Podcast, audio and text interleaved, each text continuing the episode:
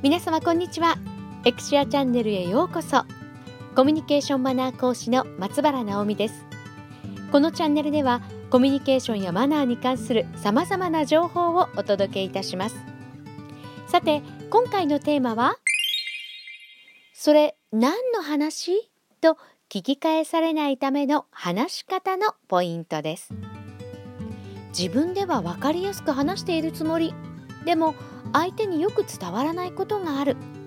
そんな方の中でそれ何の話という聞き返され方をしたことがあるという方。こんな方に多いのは話の始めに要件がつかない方です。電話や報告連絡相談などコミュニケーションをとっていく場面で要件が先につかない方は聞き手からすれば今何のことを話しているんだろうと想像しながら聞かなければならず分かりにくい疲れるめんどくさいの3拍子。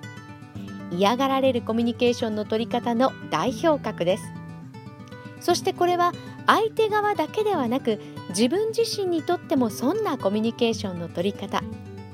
相手がなかなか理解してくれないのでより多くの説明が必要になったり同じことを何度も言わなければならなくなったり内容や解釈の行き違いも多くなるもの。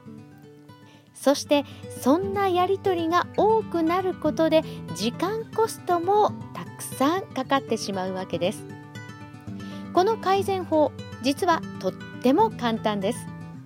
話の始めに必ず何々についてか何々の件でつけるだけでいいんです。これを入れれば何々のところに必ず要件が入りますね。それだけで話は格段に伝わりやすくなります。普段無意識に話をしているなんて方もぜひお試しください。